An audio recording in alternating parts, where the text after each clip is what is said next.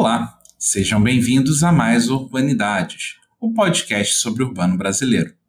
Meu nome é João Freitas, o seu anfitrião, e estou hoje na companhia de Jaqueline Moraes Teixeira. Tudo bem, Jaqueline? Seja muito bem-vinda.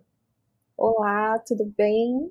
Prazer estar aqui com você, estar aqui também com a Thelma. Eu sou antropóloga, tenho mestrado e doutorado em antropologia, sou cientista social. Desenvolvi, né, e ainda desenvolvo pesquisas com pessoas evangélicas há muito tempo, desde o período de IC, que eu desenvolvi também na Universidade de São Paulo. E atualmente eu sou professora do Departamento de Sociologia da UNB. Sou libriana também. Perfeito, muito bom. Seja bem-vinda, Jaqueline. E também, como a Jaqueline já adiantou, a Thelma Royler. Seja bem-vinda, Thelma. Como vai? Olá, João. Agradeço muito o convite. É um prazer estar aqui também com a Jaqueline, cujo trabalho já acompanho e admiro de longa data. Acabei de defender o doutorado em Ciência Política na Universidade de São Paulo, é, fresquinho ainda esse ano. Talvez para contextualizar um pouco, porque tem muitas ciências políticas, vale dizer que eu sou pesquisadora do Centro de Estudos da Metrópole também. Se fala também da minha inserção na área de estudos urbanos, que é um campo multidisciplinar, assim, que dispensa um tratamento especial à cidade, não só como um perímetro, uma delimitação física formal, mas tendo fenômenos próprios, ontologia particular. Então eu falo também de um ponto de vista talvez de uma sociologia política. E aí eu estudei no doutorado mobilização política feita por vereadores na cidade de São Paulo.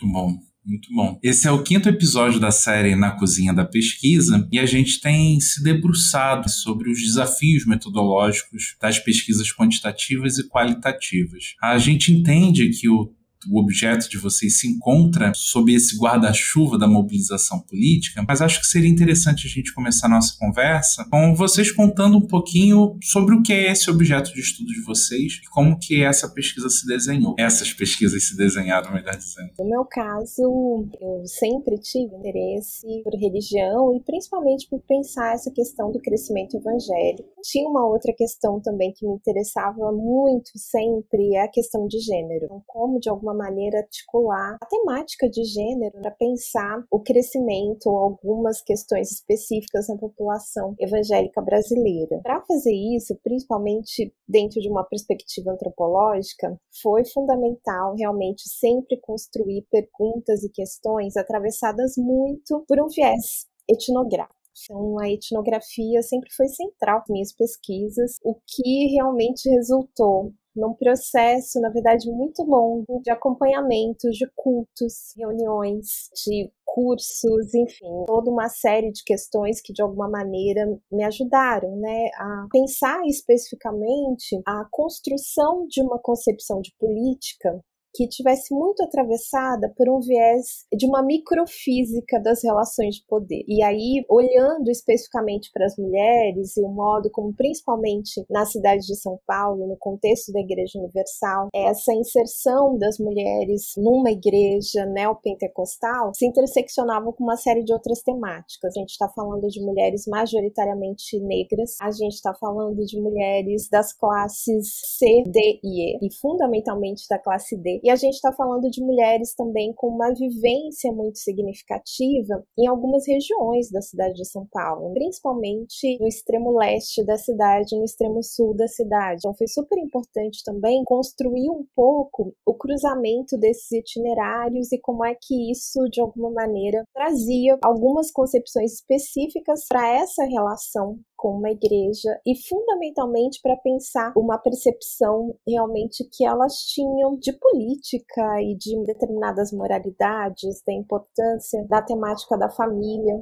Foram entre contando mestrado e doutorado, praticamente quase 10 anos de campo é, específico, acompanhando esses grupos. E em 2018, quando eu terminei e fui para o pós-doutorado na área de antropologia mesmo, comecei de fato a acompanhar grupos de mulheres que participam, participavam de projetos pentecostais de atendimento a mulheres em situação de violência. E eu acho que é a partir daí, de alguma maneira, que eu vou realmente conseguindo desenhar uma relação mais forte com esse cenário político institucional, que é mais forte, por exemplo, na pesquisa da Telma, exatamente por conta desse, enfim, desse recorte que ela faz nos vereadores, porque eu vou acompanhando, na verdade, nas eleições de 2018, o perfil de mulheres, de lideranças femininas pentecostais que disputam as eleições pela primeira vez, as eleições federais em 2018 e municipais em 2020, e que são campeãs de voto. Tem realmente votações muito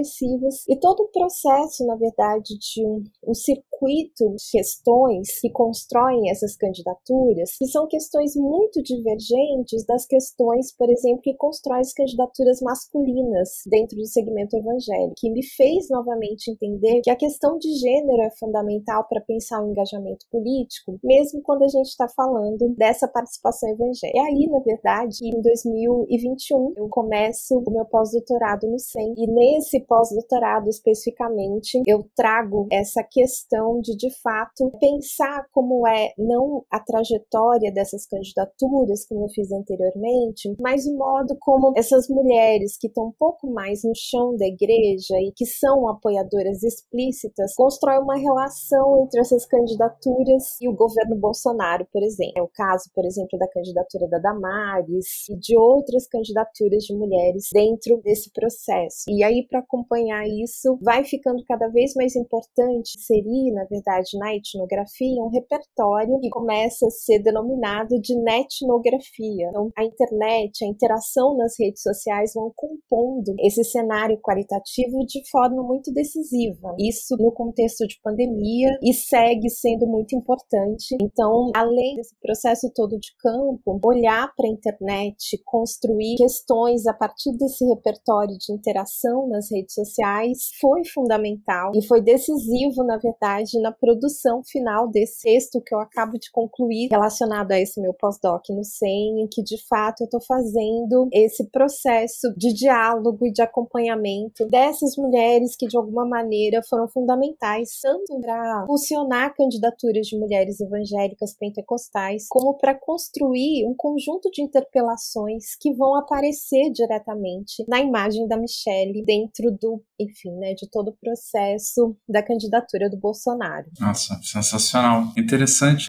que é um arco super complexo e nessa linha de tempo que você contou dá para entender um pouco como que essas coisas foram sendo acopladas, podem dar uma explicação muito interessante sobre algo que a gente está tateando ainda, como que o bolsonarismo se firmou de forma tão forte nas bordas da cidade. E, e para a gente continuar pensando nessas questões, eu acho que seria interessante também que a Thelma contasse um pouco sobre as escalas da pesquisa e quem são esses os brokers que ela acompanhou e de que forma o objeto é construído. Bom, então, como eu falei, minha pesquisa se insere no campo de políticas públicas do urbano. A gente fez um esforço grande desde talvez 2013, no grupo de estudos do professor Eduardo Max, em entender a organização de políticas públicas da cidade. Mas a gente também foi percebendo nessa agenda que faltava muito entender sobre política mesmo, assim. E a gente estava olhando muito para o executivo. E aí tem um outro grupo, uma outra caixinha na ciência política que olha então para o legislativo, mas essas coisas não estavam se conversando, não estavam se conversando na escala do nível urbano. Então a minha pesquisa, inicialmente, ela queria entender o que faziam vereadores. Era uma pergunta abrangente assim, porque o mainstream da ciência política brasileira, por assim dizer, sobretudo em 2017, quando eu comecei o doutorado, ainda tinha um modo de olhar para municípios aplicando teorias que eram desenvolvidas para o governo federal. Talvez esperando que porque as regras eleitorais e outros componentes do presidencialismo e federalismo sejam os mesmos, o resto também se verificaria em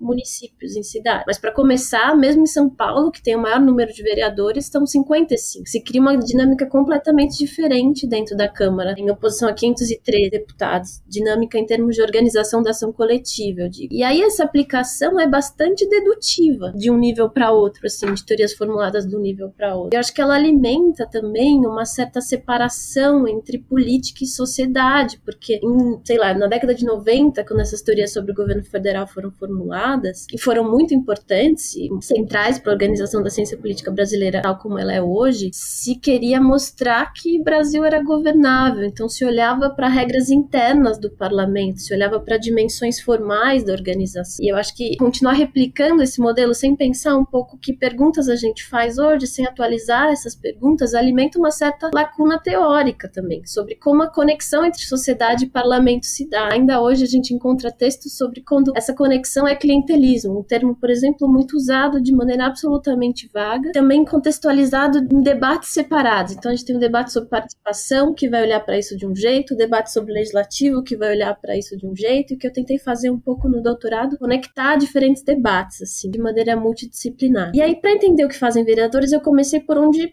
eu conseguia, por onde a teoria me mostrava, que era dentro da Câmara. Então, comecei uma etnografia em 2018, acompanhando as sessões plenárias, depois outros espaços de decisão dentro da Câmara, como o colégio de líderes, as comissões e tal. E aí, nos discursos, interações com a galeria, discurso dos vereadores e das vereadoras em plenário, e da interação com as galerias, a galeria quando ela estava cheia, assim, ficou claro que estava acontecendo alguma coisa em outro lugar. Eles sempre se referiam a bairros da cidade, a lideranças específicas. Um belo dia eu resolvi subir, então, para conversar com essas lideranças que eles mencionavam. E aí, uma dessas lideranças foi me destrinchando um fio de conexão, assim, que conectava territórios ao que estava acontecendo ali dentro da Câmara. Eu percebi, então, que precisava expandir onde eu estava olhando, não só para os espaços institucionais, mas para o que, que eram esses, esses territórios. E aí eu subi, então, para os gabinetes. Subi porque o lugar onde acontecem as sessões é no primeiro andar. E aí, quando eu subi para os gabinetes, com um regimento documento interno impresso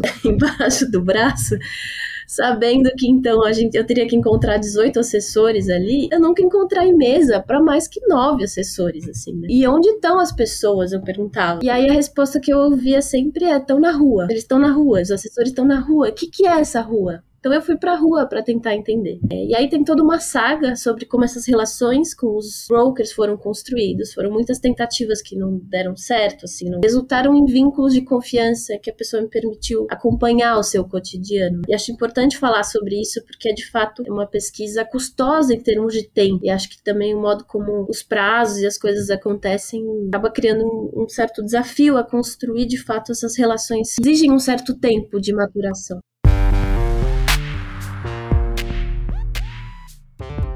Urbanidades é apenas uma das iniciativas do Urban Data Brasil, banco de dados bibliográfico sobre o urbano brasileiro. Em nosso site você encontra milhares de referências classificadas, textos digitalizados para download gratuito e pode registrar trabalhos de sua autoria. Visite urbandatabrasil.fefeleste.usp.br e siga também nossa página no Facebook.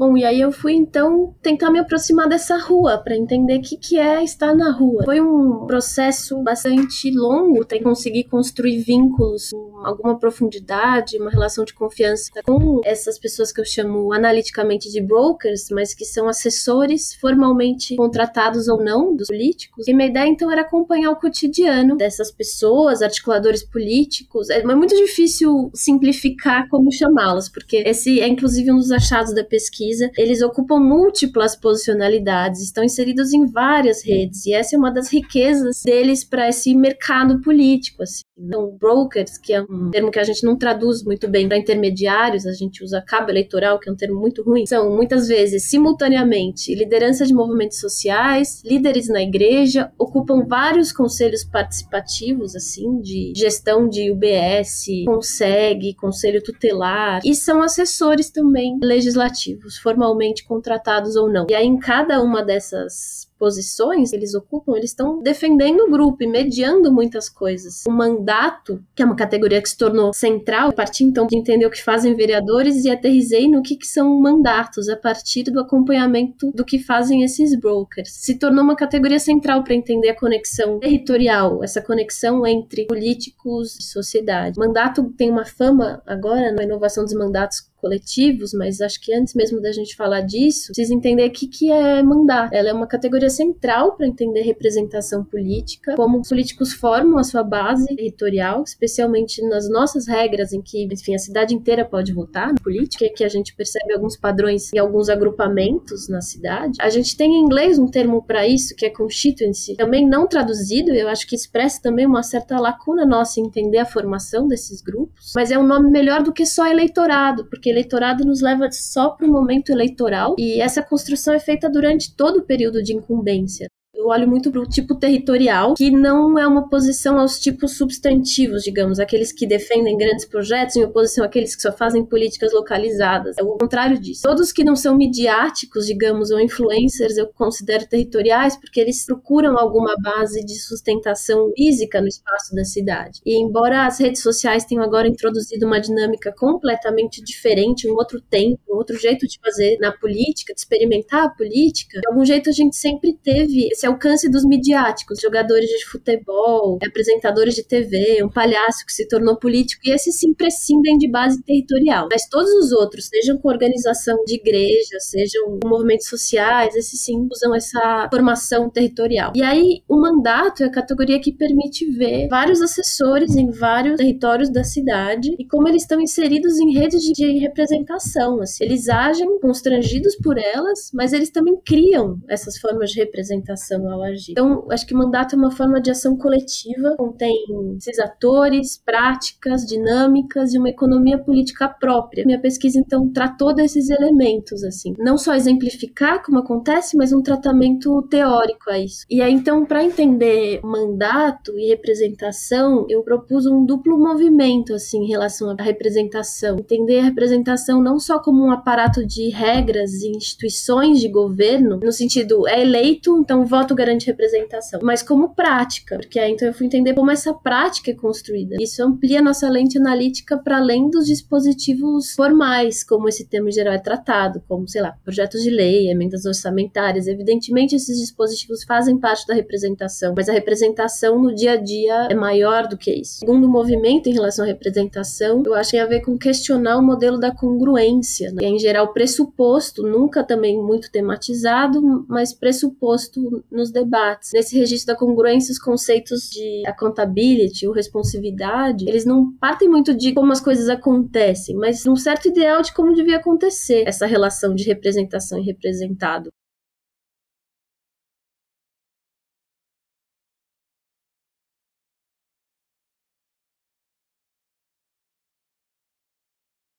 Que eu pego dessa apresentação inicial são pesquisas muito distintas, mas que, além de falarem sobre mobilização política, sobre essa dificuldade, ou desafio, melhor dizendo, de entender a mobilização política, um ponto em comum é esse olhar qualitativo, esse olhar de tentar se aproximar o mais possível do que é ver por perto ou ver de dentro coisa que somente essas técnicas etnográficas permitem de fato alcançar. E aí o que eu queria ouvi-las é como que a etnografia pode ajudar a decifrar essas questões relacionadas à mobilização política. Ah, eu acho que a etnografia ela é bem interessante porque ela é uma metodologia que ajuda a gente a constituir processos de ação. Muitas vezes, quando a gente vai para outras metodologias, né, como a quantitativa, você acaba registrando determinadas situações em que fica mais difícil constituir os processos que constroem determinadas cenas ou conjunturas. A etnografia ela é uma base metodológica que ajuda a constituir processo de ação. Então, por meio dela, a gente primeiro consegue, de alguma maneira, entender como é que as relações se distribuem, quais são os pontos chaves nesse contexto de relações, como é que determinadas categorias circulam. A Thelma, por exemplo, estava falando de mandato como uma categoria. Isso é muito interessante, porque mandato, vamos dizer, seria um conceito fundamental de uma determinada institucionalidade política. Mas na etnografia, a gente consegue, de fato, construir uma compreensão de como é que determinadas categorias sociais circulam e como é que elas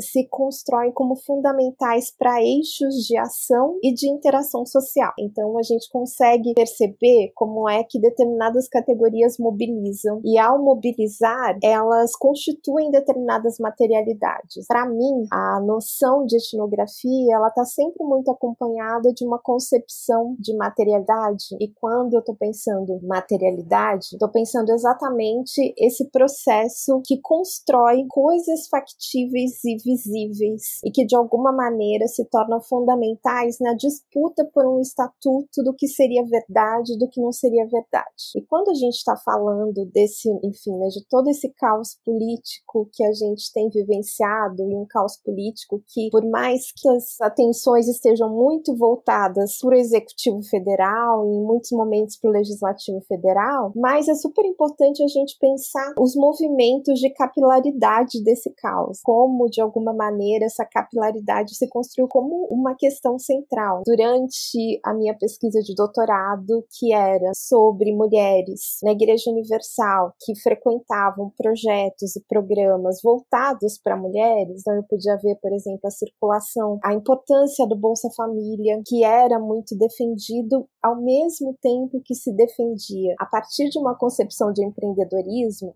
e sim, as ações empreendedoras dessas mulheres eram feitas a partir do auxílio da Bolsa Família, o quanto a defesa do Bolsa Família se articulava de forma muito ambivalente a uma defesa de que esse Estado devia diminuir e de que as pessoas deviam, de alguma maneira, ter uma espécie de autonomia de mercado. Esse processo todo, enfim, que foi se constituindo e se articulando, ele foi, de alguma maneira, muito acompanhado por algumas dimensões que eu penso sempre como meio capilares. Então, por exemplo, os projetos de lei nas prefeituras sobre a ideia de ideologia de gênero e a proibição do uso da categoria gênero em, em projetos, a própria é, necessidade né, de se pensar de alguma maneira uma regulação maior sobre o lugar da igreja e a liberdade da igreja em relação a outras religiosidades. Esses processos eles se deram com muito mais força e concretude em câmaras legislativas municipais do que na Câmara Legislativa Federal. E esses grupos que de alguma maneira estavam muito próximas ali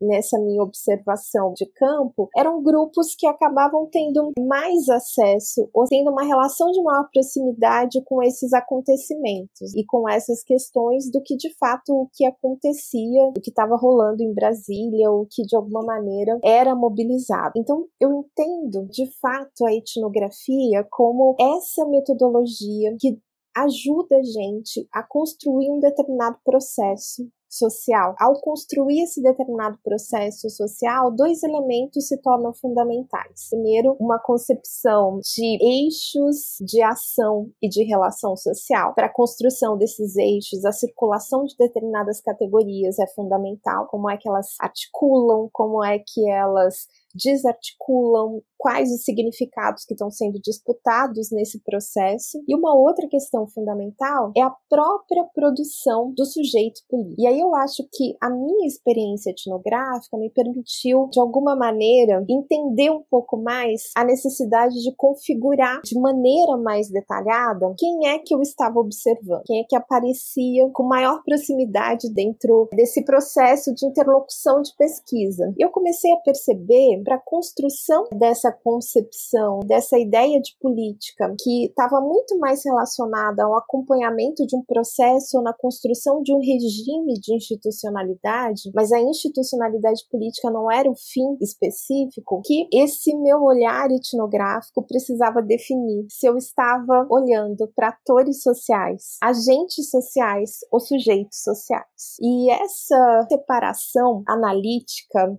fez muito sentido para mim. Os três elementos que aparecem numa etnografia são três, a gente está falando consequentemente de três elementos de interação social. Agora, em cada um deles, o regime de interação é específico. E é esse olhar para esse regime de interação me pareceu importante. Quando a gente está falando de ator social, a gente está falando de uma espécie de regime de interação em que essas pessoas estão ali interagindo, mas tem um olhar mais específico para a cena, para o momento da interação. Você não necessariamente precisa construir esse processo. Quando a gente está falando de agente social, e para pensar a gente, a gente está necessariamente, é, enfim, recuperando Bourdieu e, e Weber e tal, para pensar ou esfera ou a ideia de campo, como o Bourdieu vai trazer. Mas nesse processo, especificamente, esse agente ele está se constituindo na interação dentro de um determinado campo. Agora, por que que para mim construir esse olhar etnográfico foi fundamental pensar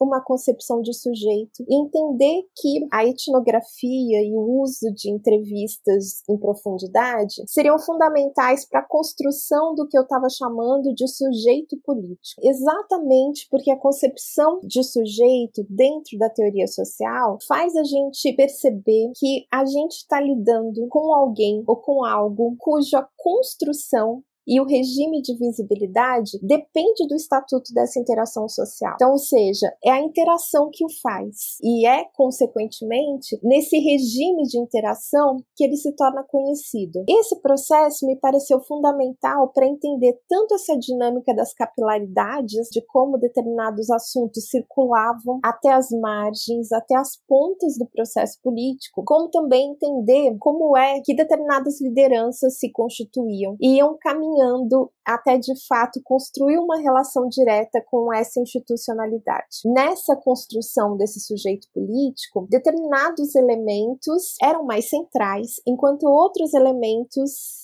se tornavam mais periféricos. E aí posso trazer como exemplo a trajetória de alguém que eu tive a oportunidade, mesmo antes dela se tornar ministra, de fazer campo em cursos que ela ministrava, tanto aqui em Brasília como em Belo Horizonte, que é a Damares Alves. A Damares Alves, de alguma maneira, tem uma trajetória central para a gente entender a construção dessa concepção de sujeito político. A gente está falando de alguém que começa na política muito nesse registro desses interlocutores que a Thelma citou, contexto da Prefeitura de São Paulo, então alguém que trabalhava com assessoria e assessoria de prefeitura, da Prefeitura de São Carlos, no interior de São Paulo, alguém que de alguma maneira, quando assume um primeiro cargo que passa por um pleito específico, disputa uma eleição em que ela vence, que é uma eleição para conselheira tutelar. É aí que, de alguma maneira, começa de fato a se construir, a ser compreendida numa relação mais forte com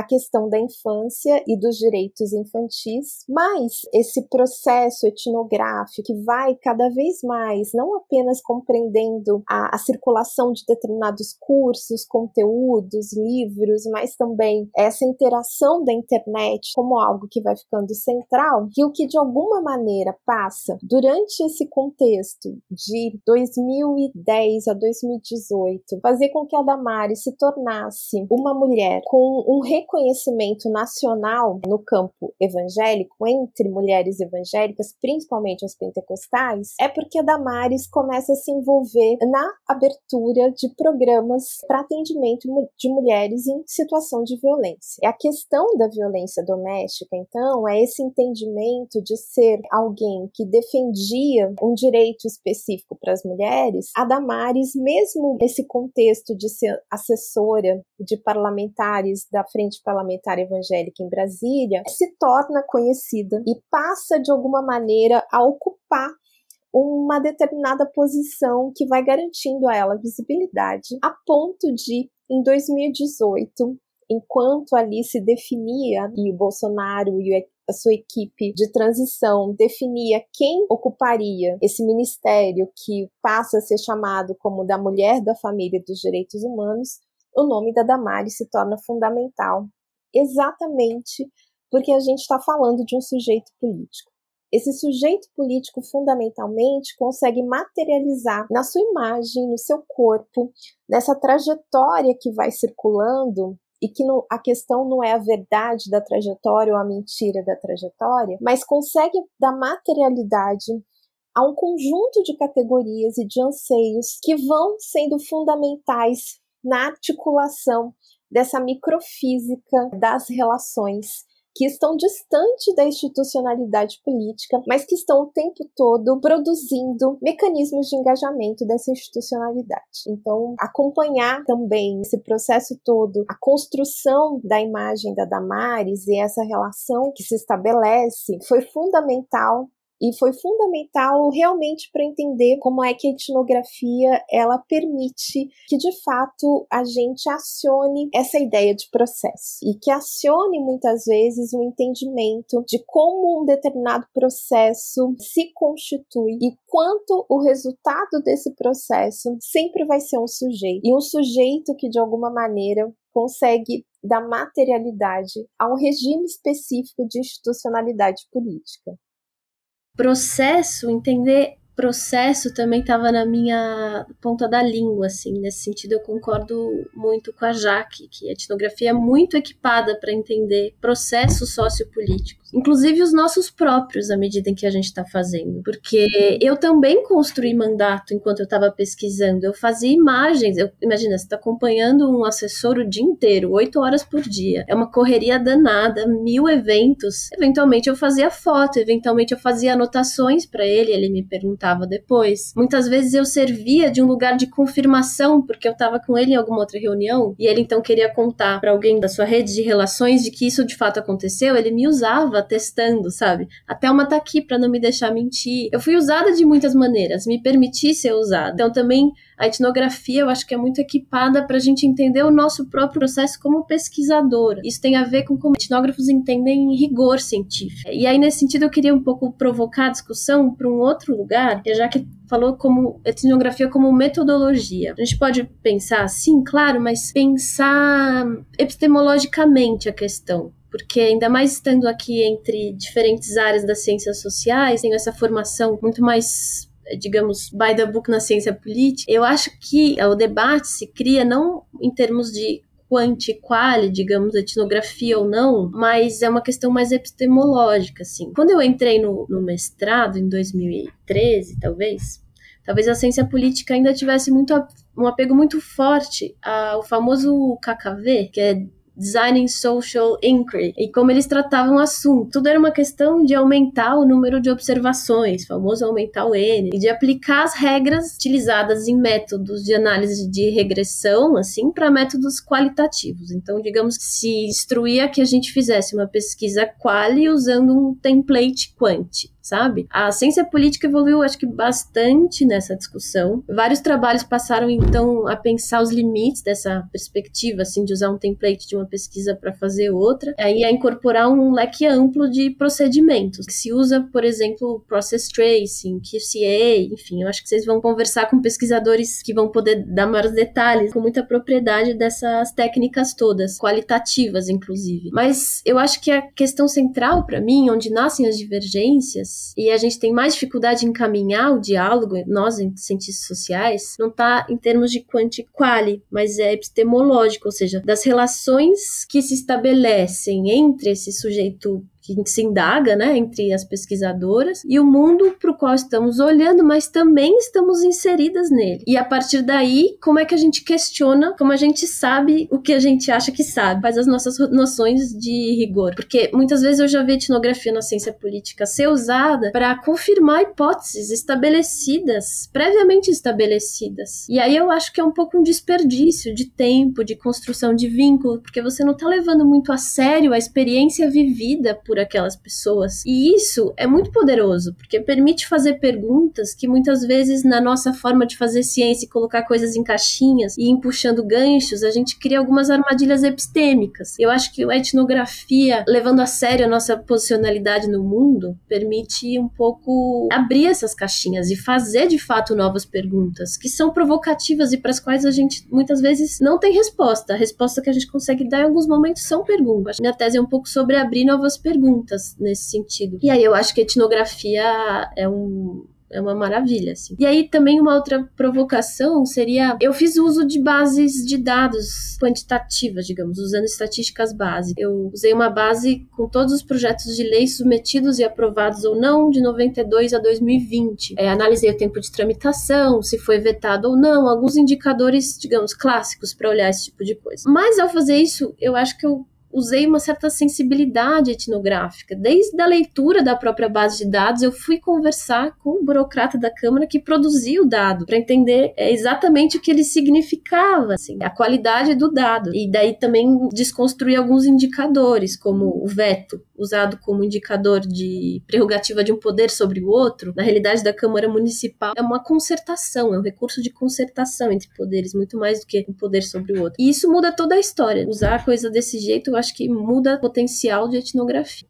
A etnografia, então, eu acho que ela também é uma forma muito potente para colocar mais variáveis para dentro, tratar menos coisas como espúrias, justamente por esse foco em processos e interação. Nos estudos legislativos, há bastante tempo limitou as explicações e os testes a variáveis eleitorais, regimentais, e aí o que estava fora do escopo dessas instituições formais e principalmente quantificáveis, como é o caso do trabalho territorial, justamente, e também distante do que se desejava demonstrar, como muitos a priori, como é o caso do clientelismo, foi sendo acondicionado numa caixa preta gradativamente. E aí esses métodos não estão muito equipados para abrir essa caixa preta. Acho que isso tem a ver também com uma certa sociologia da ciência, como a ciência vai se desenvolvendo. E aí, nesse caso, então restaram a horizonte analítico, assim, só as instituições de governo para análise da representação com a sociedade. Então foi nesse ponto que eu tentei inserir a minha pesquisa. E a etnografia foi de grande ajuda para isso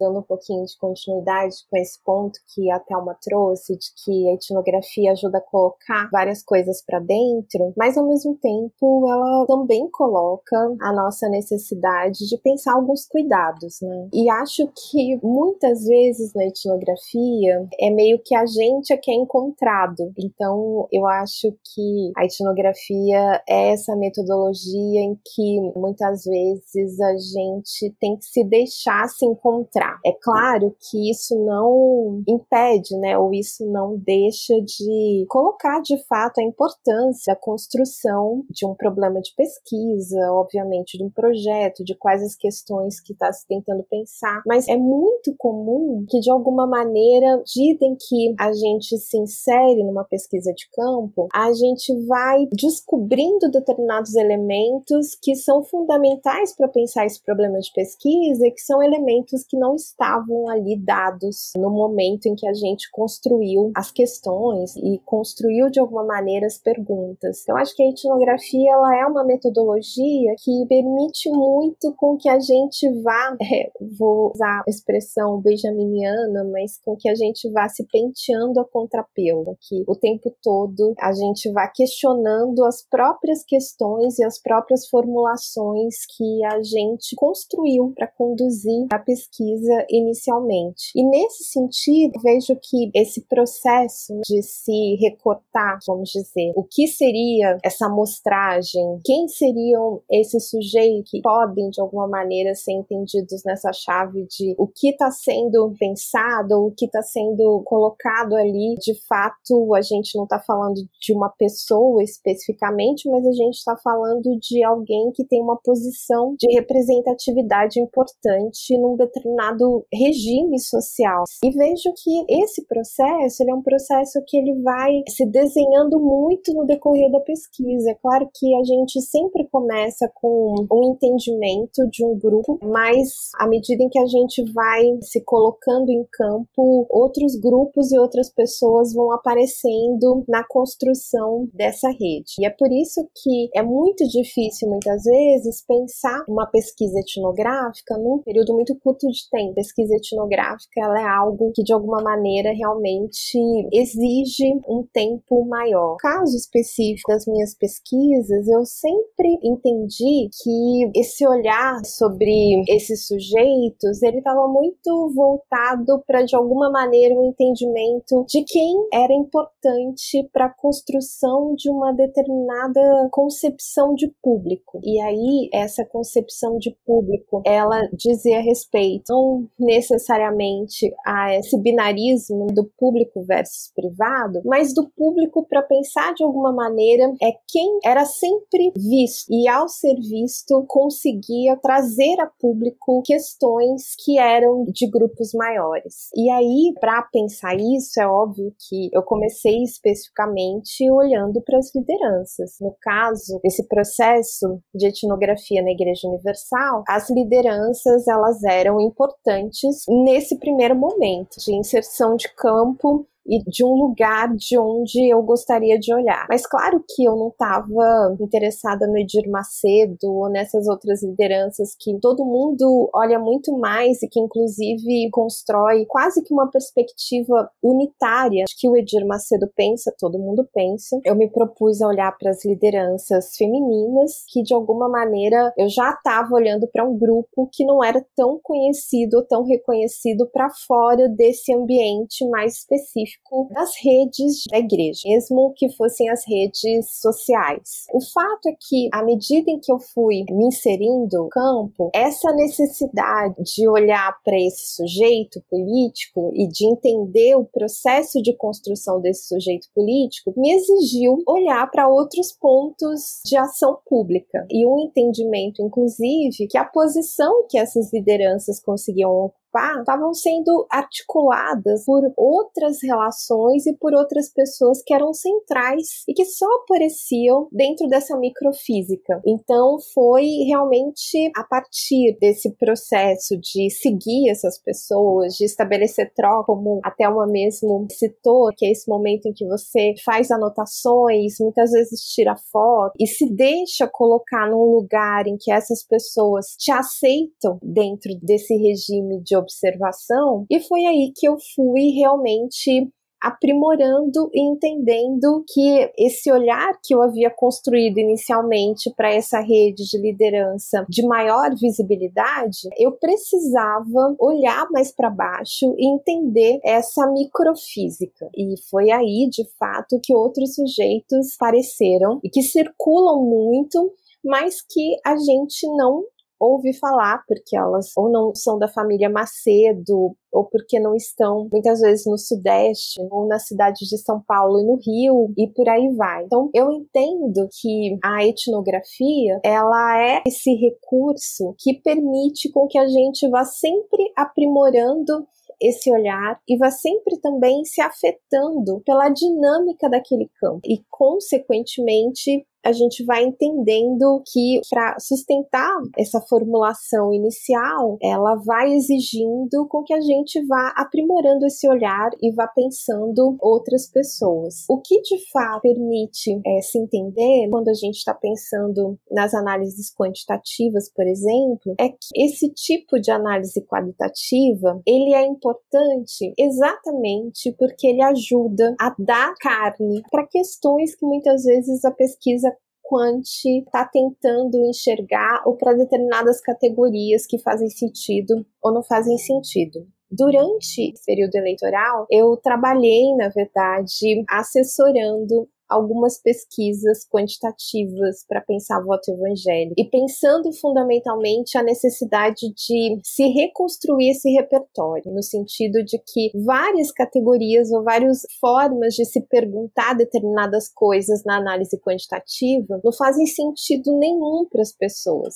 ou vão jogar essas pessoas para um tipo de resposta. Essa experiência etnográfica, esse olhar para um processo que é sempre muito mobilizado pela circulação de pessoas e de categorias de ação que são centrais, ele ajuda a gente. Eu, entendo que ele é fundamental, por exemplo, numa articulação e numa parceria com uma análise quantitativa, para se construir um repertório, para se construir um entendimento do que faz mais sentido perguntar para determinado grupo. Não vai fazer sentido nenhum, as pessoas vão responder de uma forma ou de outra, sem necessariamente construir um entendimento que a pesquisa deseja. Eu entendo que a etnografia ela pode ser e ela é fundamental para as ciências sociais. Na nossa tradição, a antropologia sempre fez um uso da etnografia e sempre foi a área que de alguma maneira ficou reconhecida uma área desse pensamento etnográfico. Mas eu entendo que isso não faz muito sentido. E eu acho que dando continuidade a essa questão da epistemologia que Thelma também trouxe, também entendo que a etnografia é esse lugar realmente de construir possibilidades de novas epistemes científicas e que, consequentemente, ela é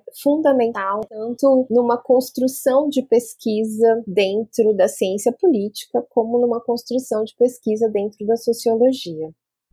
Foi muito bom ver a Jaqueline falando, né? Eu acho que ajuda a gente a entender outras possibilidades para a etnografia. Eu acho que esse é um exercício importante de todo pesquisador de esticando essa corda, ampliando essas fronteiras. E aí, Thelma, eu também queria ouvi-la sobre esse processo do que a gente está chamando aqui de validação dos dados. Como reconhecer ali no momento do campo que as informações obtidas com determinado sujeito de pesquisa informa sobre o processo maior que está sendo pesquisado. Acho que eu vou começar um pouquinho antes comentando o que a Jaque falou sobre a gente ser escolhido. Eu comecei a pesquisa, na verdade, com tipos ideais, justamente para evitar fazer generalizações de casos absolutamente particulares e entender a abrangência do que eu estava estudando. Como eu não tinha um grupo específico, um território específico, eu imaginei tipos ideais de políticos, digamos, e de dois espectros distintos, assim, centro-direita e centro-esquerda. E me esqueci com isso que a pesquisa é relacional, a etnografia é relacional, assim, não tem como ser dada a priori esse desenho como a Jaque estava falando, essa coisa vai se desenhando no percurso. E aí, esses, digamos, vereadores ideais de quem eu tentei me aproximar, deles e de seus assessores, eu tive que abrir mão em algum momento. Digamos que ou era considerada uma espiã, ou eu sentia a minha integridade física ameaçada. E aí não tem como você continuar acompanhando o cotidiano, procurando construir um vínculo com alguém que não quer construir um vínculo com você. Então, nesse sentido, é muito fácil perceber como a etnografia é relacional. Então, eu tive que adaptar parcialmente o tipo de pessoas que eu acompanhei. Não falo quais são os partidos, mas isso acaba sendo descrito de várias maneiras ao longo da tese. E aí, o que eu fiz foi fazer uma triangulação Fiz mais de 80 entrevistas também, para entender onde se inseria aquilo que eu via, qual era o contexto mais geral e em que, que eram coisas particulares em que, que eram coisas gerais. E eu acho que a etnografia também é muito bem equipada para isso, para essa conexão entre o geral e o específico, que a gente tem que fazer o tempo inteiro esse movimento, inclusive se colocando nele. E independente dessas esse grande quantidade de entrevistas que me permitiram fazer uma triangulação das falas, digamos, eu acho que mesmo se não existe isso, quando a gente se depara com um contexto muito específico, assim, aquilo tá no mundo, sabe? Então, também não tem uma preocupação da etnografia nesse sentido de conectar experiências tão particulares a contextos muito maiores. E as caixinhas também vão sendo construídas com coisas que a princípio estão desconectadas com o outro, mas você se depara com algo, registra e tá lá, mas para frente alguém vem e pega o fio dessa meada. Ainda sobre o rigor, Gostei muito dessa lembrança do Benjamin, da gente se pentear a contrapelo, porque a etnografia muitas vezes é vista como uma coisa um pouco sem rigor, um pouco solta, mas é o tempo inteiro se questionando sobre as premissas, sobre as, como a gente via com aquilo que a gente ouve, vê e sente, passa a interferir dali para frente, né? Eu me lembro no começo do campo que eu tava excessivamente tensa. Eu achava que as pessoas estavam me ocultando informações o tempo inteiro, porque etnografar em contextos de poder, os interlocutores têm, na verdade, mais informação que você e dependem da omissão dessa informação muitas vezes para se movimentar estrategicamente nos seus campos de trabalho, eu temia ser ingênua. Então isso me deixava o tempo inteiro muito tensa e assumindo coisas, assumindo que as pessoas estavam me relacionando a grupos da esquerda e por isso estavam me omitindo informação. Alguns episódios me fizeram perceber que essa tensão estava criando movimentos de distanciamento, assim, não de aproximação nessa rede de vínculo. E esse foi um exemplo justamente para mostrar como as próprias premissas, não só teóricas e analíticas, mas de como a gente se coloca no campo, são questionadas pela nossa própria inserção. O método é um é quase um meta, é um meta-meta, é um meta-método. Eu acho que é só isso que eu adicionaria ao que a Jaque trouxe tão brilhantemente. Muito bom. Evidentemente que a gente não está aqui para mostrar o que é melhor ou o que é pior em termos de metodologia, mas sim tentar desenhar possíveis benefícios que são dados quando utilizamos as metodologias qualitativas. E a pergunta que eu faço para vocês é o que, que vocês acham que essa abordagem qualitativa, o que, que a etnografia pode informar sobre mobilização política e que voaria fora dos radares dos métodos quantitativos. A primeira coisa importante, assim, que a etnografia ajuda muito a pensar, e eu tendo que isso de alguma maneira não aparecia tanto assim nas pesquisas quantitativas. E é claro que eu tô, tô pensando especificamente no público evangélico, em toda essa rede de mobilização de apoio ao Bolsonaro e mesmo nas interpelações que surgiram nesse processo. E tô pensando especificamente nesse pleito, nesse contexto difícil que a gente atravessou agora, mas também um pouco nas leituras que foram feitas em vários elementos do próprio governo Bolsonaro, que vão de alguma maneira ajudar a posicionar essa ideia de que a figura dele é uma figura em que as pessoas rejeitam e os índices dessa rejeição apareciam também nesse público evangélico, mas ao mesmo tempo também a gente está falando de uma espécie de uma aprovação da imagem em alguns sentidos. Então, como é que rejeição e aprovação se confluíam? Eu acho que esses elementos, o entendimento sobre uma espécie de contradição nesse sentido, ele vai se construindo a partir de determinadas sutilezas que talvez a gente consiga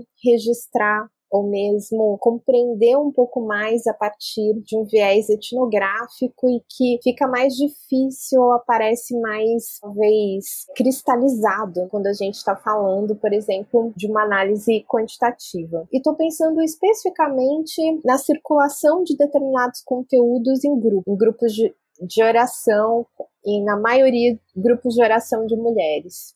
Durante esse período todo, por conta das minhas pesquisas com evangélicas, é muito comum as pessoas me perguntarem como é que eu entrei nos grupos. Eu estou em vários grupos de WhatsApp há muitos anos e eu não entrei assim, eu não pedi para entrar. O que foi acontecendo é que as pessoas foram me incluindo à medida em que esses grupos foram surgindo, inclusive ali ainda em 2015, 2016. Durante a pandemia, esses grupos assim, passaram por um processo incrível de multiplicação e à medida em que se multiplicavam as próprias interlocutoras de pesquisa, meio que eu me colocando nos grupos, quase que sem me perguntar se eu queria ou se eu não queria, e o que acabava sendo um favor, porque de alguma maneira eu comecei acompanhar vários desses grupos que reúnem mulheres de segmentos evangélicos distintos, não apenas da Igreja Universal, e tem até a ideia de serem grupos de oração, mas uma série de conteúdos políticos circulam. E o que,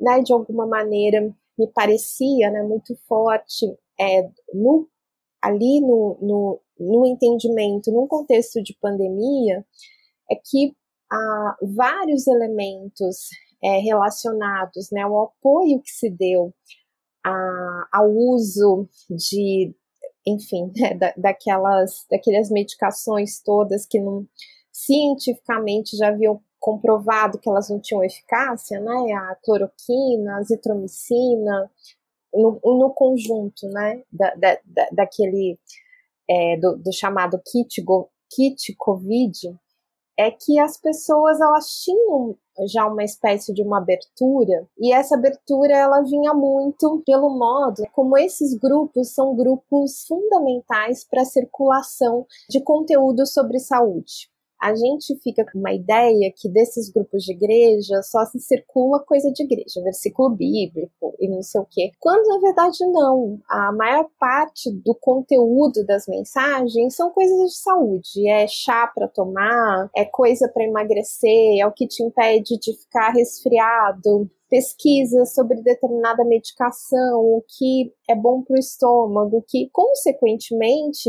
durante a pandemia, a circulação desses elementos sobre saúde aumentou ainda mais. E não foi necessariamente porque havia uma relação direta com esses conteúdos e a circulação desses conteúdos via governo Bolsonaro ou apoio ao governo, mas é porque já havia nesses grupos uma gramática, um modus operandi que facilitava muito a circulação de saúde e de determinadas linguagens terapêuticas que se encaixavam acreditavam bastante nessa ideia do kit Covid algo que perdeu força quando vem a coisa da vacina. E o que a gente, de alguma maneira, sempre indicou como sendo uma fragilidade importante que construiu o apoio ao governo por parte desses grupos evangélicos. Para a maioria desses grupos evangélicos, a vacina era uma coisa importante essa percepção do, do que é mais importante, de como é que se constrói a própria gramática dessa ideia de verdade, do que as pessoas se engajam mais, do que elas gostam mais de receber, eu percebo que é muito difícil construir esse repertório apenas a partir de uma análise quantitativa.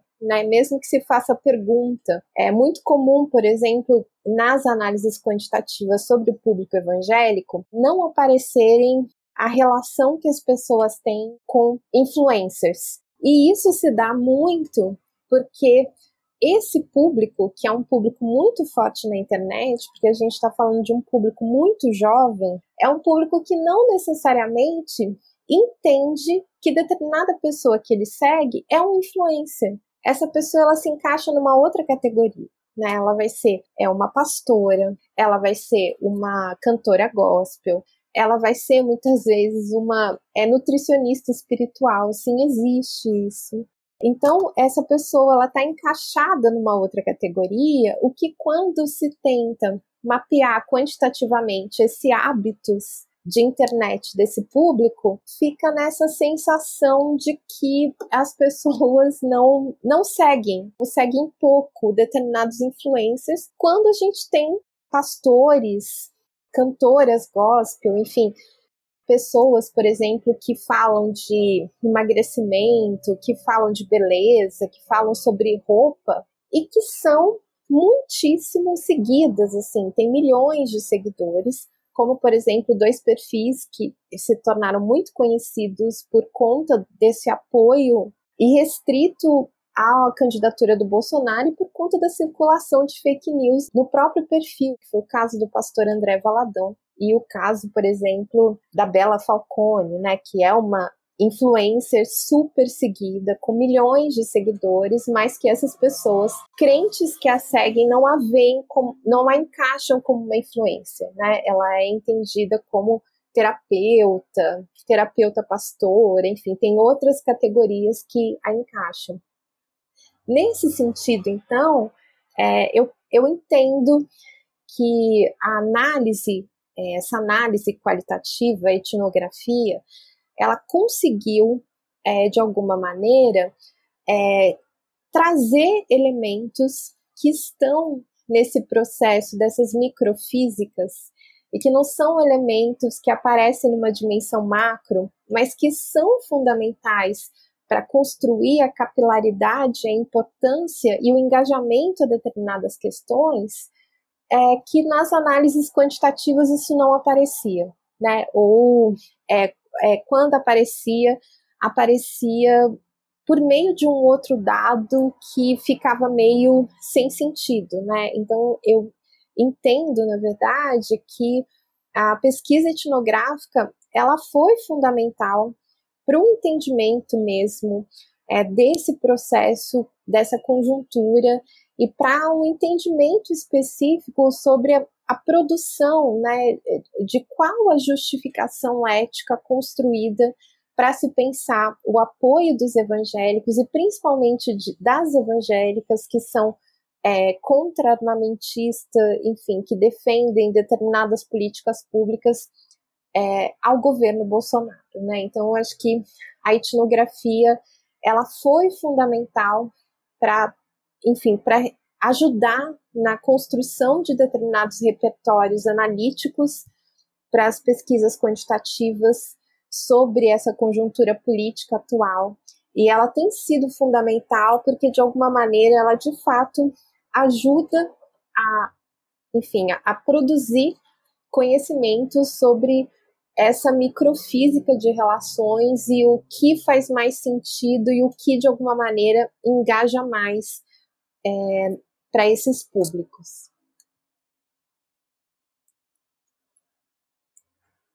Sensacional, Jaqueline. Sensacional. Thelma, para concluir aí a nossa conversa, o que que, o que, que a, a etnografia traz, a, o que, que ela pode informar sobre mobilização política que os métodos quantitativos não talvez não consigam enxergar? Eu vejo duas coisas. Uma, eu acho que a etnografia consegue acessar assuntos difíceis que perguntas não dão conta. E uma outra coisa, eu acho que ela consegue acessar conexões e incorporar contradições. Começar pela primeira, assim, com exemplos da minha pesquisa sobre acessar, digamos, assuntos difíceis. E quando eu estou falando de mobilização política, é um assunto muito difícil, é o custo de se fazer campanha. E é por isso que a gente tem de maneira absolutamente generalizada, é uma prática corriqueira, as rachadinhas, como são conhecidas, como é conhecida essa prática de distribuir informalmente um recurso que é destinado a cada gabinete, se distribui de maneira informal entre os assessores para conseguir contratar mais gente. Tem uma distinção importante entre isso que eu descrevi agora e contratar, na verdade, laranjas para que o político arrecade no fundo para enriquecimento ilícito pessoal. Mas essa outra forma, na minha pesquisa, apareceu em todos os mandatos, na verdade. É como a política territorial está estruturada. E a regra não dá conta. Se estabelece uma regra a partir de outras premissas de como a política devia ser, porque não está incorporando essa cadeia de intermediários que o mandato precisa para conseguir, na verdade, acessar é, e se conectar à sociedade. E é isso em um questionário, um, sei lá, num survey, ou mesmo entrevistas, é um assunto muito difícil de ser tratado. Agora, quando você está no cotidiano ali vendo isso acontecer, é possível tematizá-lo, tematizar a partir de um lugar que a pessoa o interlocutor está percebendo que você tem uma vivência naquilo, está percebendo o lugar de onde você está olhando para aquilo. Então se sente também muito mais à vontade para compartilhar sobre o assunto. A mesma coisa sobre usar gabinete para fazer campanha, que, enfim, como dar vantagem ao incumbente, isso não é um procedimento legal. Ou sobre, sei lá, distribuir santinho, fazer boca de urna, são, enfim, caixa 2, são muitas práticas que são muito estruturais no sistema e que é muito difícil de acessar isso de outras maneiras. Outro assunto que eu ia falar é sobre as conexões. Eu acho que porque é esse processo relacional e que vai desenrolando um novelo, um longo processo ao longo de muito tempo, que é o que a etnografia requer, a gente vai percebendo emaranhado uma conexão, um atravessamento de assuntos mesmo, de temas. E aí eu citei no começo essa multiplicidade de papéis dos brokers que estão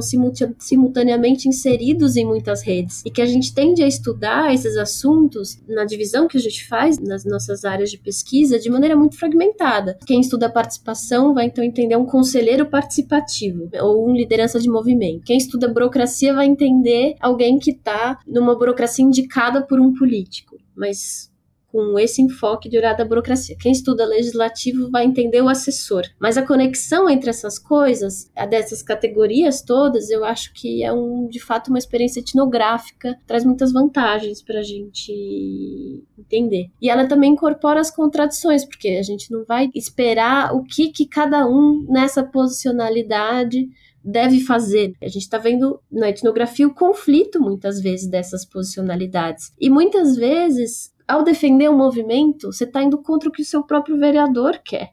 Isso eu acho muito rico a etnografia. E tudo isso acho que nos ajuda a fazer melhores perguntas, assim. Eu acho que, que passa longe do voo de outros métodos. Muitas vezes a etnografia não se pretende colocar muito em ganchos de pesquisas prévias, tão fechadinho assim. E essa descoberta toda dessas conexões e de assuntos difíceis, acho que nos permite fazer melhores perguntas.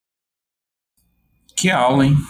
Que aula! Eu gostaria de agradecer em nome de toda a equipe do Urbanidades a disposição e generosidade de vocês em compartilhar tanto do que vocês produziram, mas também desses processos que às vezes a gente não consegue nem registrar nos trabalhos por serem tão particulares e serem uma formulação realmente intelectual que às vezes a gente não retrata ali no papel. Então, agradeço demais a participação de vocês. Ah, eu que queria agradecer muito pelo convite. Assim, foi um prazer imenso estar com você, João, estar com a Thelma também e poder, enfim, estar nessa troca com ela e ouvir também sobre essa pesquisa que ela desenvolveu que é tão importante.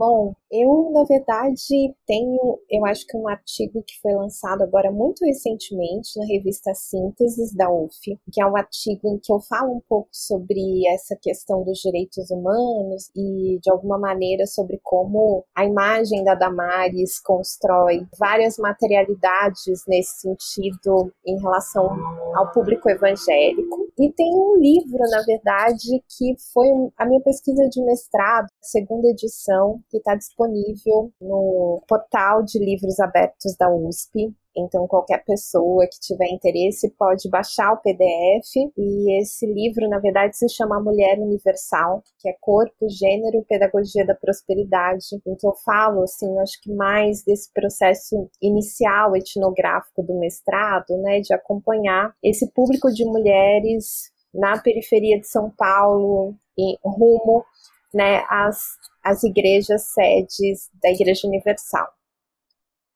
Eu também queria agradecer muito a oportunidade, o convite, uma delícia trocar com vocês. Eu não tenho muito jabá meu a fazer. Eu nem sei se a tese está disponível no site da USP, porque eu acabei de defender, mas deve estar. Tá.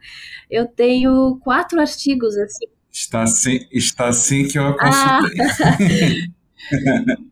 É, eu tenho, na verdade, quatro artigos submetidos na luta por publicar, porque é também uma área multidisciplinar, né? E a gente sabe o desafio que é isso com os desenhos e de revistas que a gente tem, mas, mas acho que um que está para sair, que é interessante, assim, já foi aprovado na né? RBCS, foi escrito, na verdade, com o Eduardo Marx, que foi meu orientador, e ele é um, um artigo que a gente usou análise de rede, de um jeito interessante, assim, não pela estrutura da forma quantitativa como rede em geral analisada, mas tentando entender a construção de vínculos de dobradas eleitorais. E aí eu fiz uso de algumas coisas da etnografia da minha tese para isso, porque vereadores e deputados têm uma conexão muito forte em momentos eleitorais. E aí as cidades, o urbano, não ganha uma dimensão de receptáculo do que acontece no governo federal, mas ao contrário, é o nível local que está produzindo essas conexões. E aí esse artigo vai um pouco mapear isso em momentos eleitorais, vai sair pela RBCS a qualquer momento. Acho que esse é o, é o jabá. é, muito obrigada. Este episódio foi editado por Luana Baracho. O Urbanidades é produzido pelo Urban Data Brasil, banco de dados bibliográfico sobre o Brasil urbano. Ele é feito por bolsistas e associados, sob coordenação da professora Bianca Freire Medeiros. O Urban Data está vinculado ao Centro de Estudos da Metrópole e está sediado no Departamento de Sociologia da Universidade de São Paulo. Visite o perfil do Urbanidades no Instagram, Urbanidadespodcast, e a página do Urban Data Brasil no Facebook.